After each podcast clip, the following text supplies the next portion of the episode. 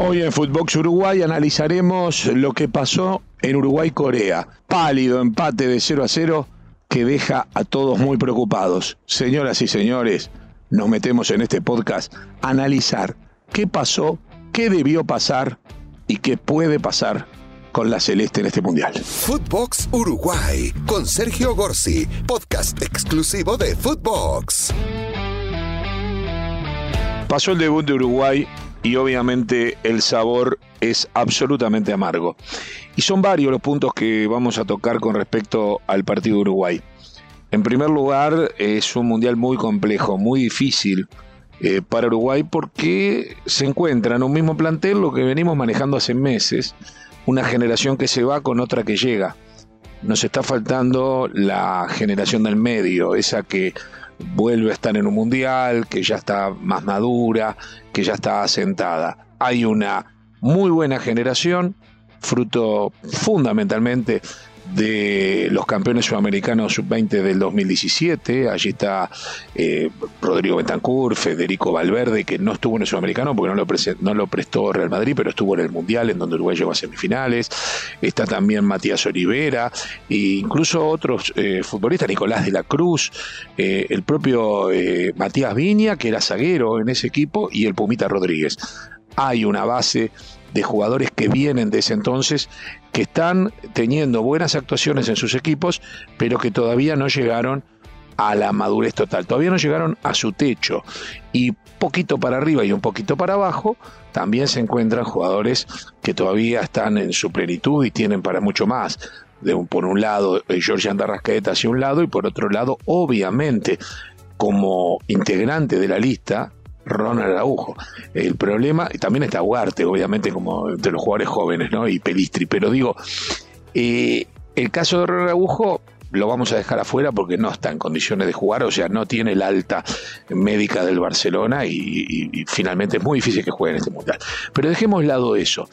Eso es una parte del plantel y la otra parte del plantel hay jugadores como Coates y Vecino que ya tienen un camino recorrido, José Jiménez también, a pesar de que todavía no tiene una edad, eh, digamos, todavía no llegó a los 30 años Josema, pero bueno, pero este, vienen de otros mundiales. Y después están los del cuarto mundial, los del récord, los que empatan a Pedro Vigilio Rocha, que son Fernando Muslera, que perfectamente podría ser arquero de la selección, pero está Sergio Roget por delante de él hoy en día y no, no, no merece objeciones hacia un lado hacia el otro desde mi punto de vista. ¿eh? Yo a mí me gusta Fernando Molera, pero también me gusta y me encanta Sergio Roget.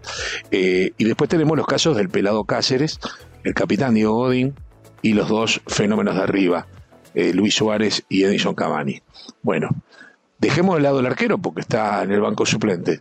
Tres de esos futbolistas entraron como titulares, el pelado Cáceres, Diego Godín y Luis Suárez. Y en el segundo tiempo entró también eh, Edison Cavani. En definitiva, lo que hay que tener en cuenta es que hay una generación que todavía no llegó a su techo a pesar de lo que están consiguiendo en lo individual y otra generación que se está yendo. No parece ser el mundial ideal, pueden, ligando los cruces, como lo he dicho, tener actuaciones muy buenas, pero todavía no tienen ni siquiera el trabajo de mucho tiempo como lo llegó a hacer Tavares para sacarle el jugo a ese plantel. Y esto comienza a verse en este mundial. Este primer partido contra Corea fue un partido en donde dio la sensación de que el técnico aplicó, ensayó algunas fórmulas que cree que le pueden dar buen resultado. Fórmulas que para mi gusto no anduvieron en este encuentro. Es el partido que te puedes dar el lujo de no ganar. Incluso, yo lo decía con gente de Argentina o lo que le pasó a Alemania, si perdés no te deja fuera. Es el único partido que si perdés no te deja fuera. Uno puede decir, bueno, después va a quedar afuera por culpa de punto, pero es otra cosa. Son partidos que si lo perdés, Argentina no está, no puede perder con Arabia Saudita, eh, Alemania no puede perder con Japón, pero si lo perdés, tienen todo para recuperarse y clasificar igual y seguir para adelante. En el caso de Uruguay, que no fue derrota, fue empate, la situación es menos incómoda, pero no por ello menos preocupante, porque además Uruguay va a tener como segundo rival a alguien mucho más potente. Argentina va a jugar con México, Uruguay va a tener que jugar con Portugal. Portugal es mucho más y eso es lo que nos preocupa. Por otro lado, a mí me gusta, me gusta que Uruguay tenga que ir con el cuchillo entre los dientes, cosa que no pasó en este partido por, lo, por todo lo que venimos diciendo, porque Corea en lo previo era el más débil de este grupo, es un hecho absolutamente demostrable por la propia cotización de los futbolistas, porque además Corea tiene un futbolista que está muy bien cotizado, pero el resto, salvo, o sea, está Son, que está en el Tottenham, hay un zaguero de, Nápoles y el resto son jugadores del medio local, eh, coreano, no, no, no son grandes figuras. Uruguay en ese sentido es más y también lo es Ghana y también lo es Portugal. Era el partido que había que ganar, era el partido ganable, eran tres puntos que puede ser que los otros también consigan. Y entonces eh, eso es lo que nos deja realmente inquietos de aquí al futuro en esta copa. ¿Qué es lo que yo vi? ¿Qué cosas vi? ¿Qué cosas buenas y qué cosas malas? Entre lo positivo, la actuación de Diego Godín. La verdad, tremendo partido. Es más, no solo en defensa, la defensa general actuó bien. Y eso siempre genera el debate. ¿Por qué anduvo bien la defensa? porque Corea no existe como, como delantera, como porque no inquietó, o no inquietaron porque la defensa hizo bien el trabajo. Esas cosas eh, son opinables. Lo que sí digo es que Godín jugó un partido muy, pero muy bueno. También el pelado Cáceres, también el pelado Cáceres.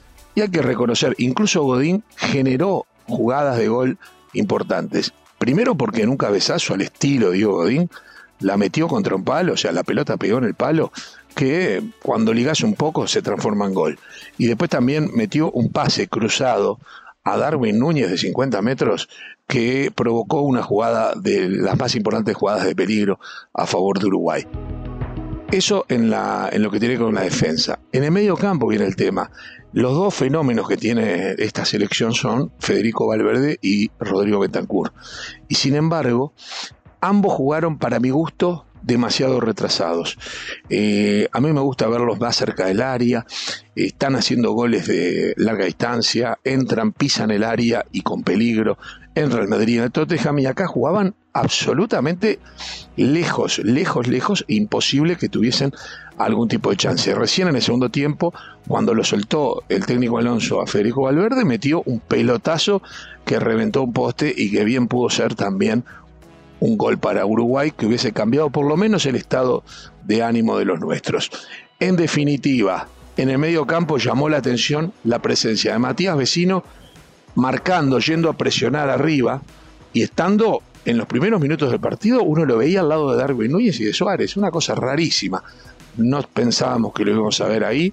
Pelistri eh, jugó primero como puntero, generó alguna situación que no fue bien aprovechada ni por Darwin ni por Suárez, un Suárez que estuvo eh, muy opaco en este partido, que no tuvo oportunidades, y también vuelve la polémica, no tuvo oportunidades Suárez porque, porque no lo habilitaron bien o porque físicamente él ya no está para desmarcarse, para aparecer solo y para poder aprovechar la velocidad de, un Pelistri o de un Darwin Núñez y, estar este, en posición de gol eh, como lo hacía durante toda su excelente carrera. Ese es un tema. La gente quedó mm, ofuscada, quedó preocupada, piensa el público uruguayo con el cual pude hablar, son muchos los que creen que falta un poco de suerte porque hemos ganado partidos 1 a 0. El debut del Mundial pasado contra Egipto sin Salah fue tan malo como este, fue flojito y ganamos con un gol de cabeza de Josema en la hora. Acá no, no apelamos ni siquiera a las jugadas, eh, a las jugadas quietas o a los centros al área, o por lo menos no con la cantidad necesaria para que alguna entre. Eh, en, los cambios, Cavani entró, pareció que hizo un poquito más que Suárez, pero tampoco eh, fue decisivo, no le dieron la cantidad de minutos. Nicolás de la Cruz, mucha gente lo pedía de titular, terminó entrando ya promediando el segundo tiempo, o sea, mm, faltaron cambios y los que se hicieron dio la sensación de ser algo tardíos teniendo en cuenta lo que estaba pasando en el partido. Corea se refugió atrás, llegó a jugar con el 5-3 2 o 5-3-1-1. Fue una cosa, se metieron todos atrás y no hay que quejarse, el uruguayo no se puede quejar por eso, pero no le encontramos la vuelta. Muchos pedían, pedían el público uruguayo, pide a George Antarrascaeta, pide a Nicolás de la Cruz, pide a Agustín Canovio, y mm, no le gusta ver que todo el segundo tiempo Uruguay jugó con línea de 5 y que Pelistri estaba de marcador de punta derecho. O sea, la justificación para meter a Pelistri no era para meterlo de marcador de punta derecho. Me parece que, ahí eh, hay un problema. O sea, me parece que hubo varios jugadores, demasiados jugadores que jugaron en puestos que no eran los de él.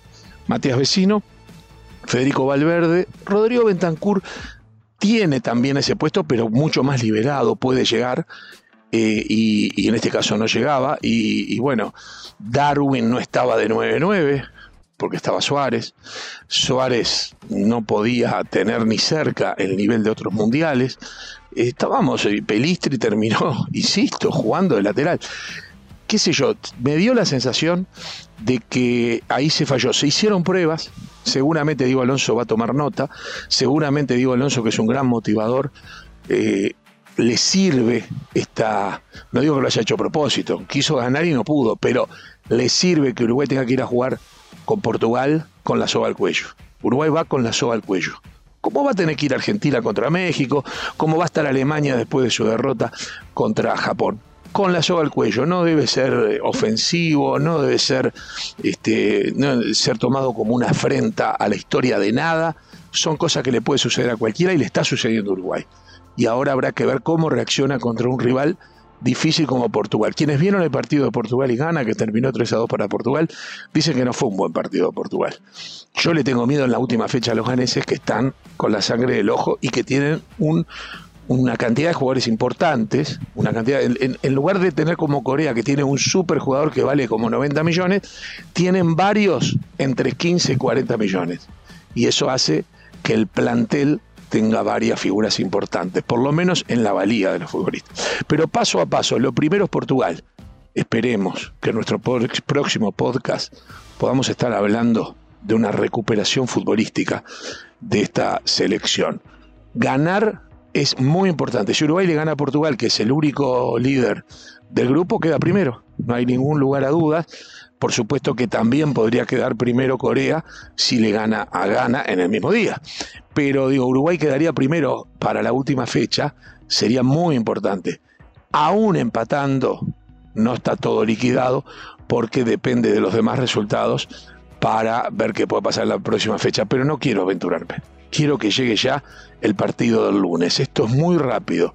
Era jueves de noche aquí, terminó el partido, estábamos cenando, hicimos programas de televisión, programas de radio en la madrugada del viernes, en la misma jornada que Uruguay había empatado con Corea.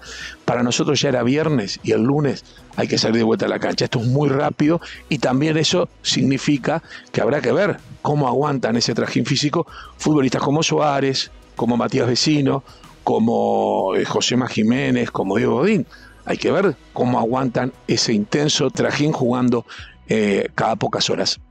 Señoras y señores, dejo el podcast del día de hoy.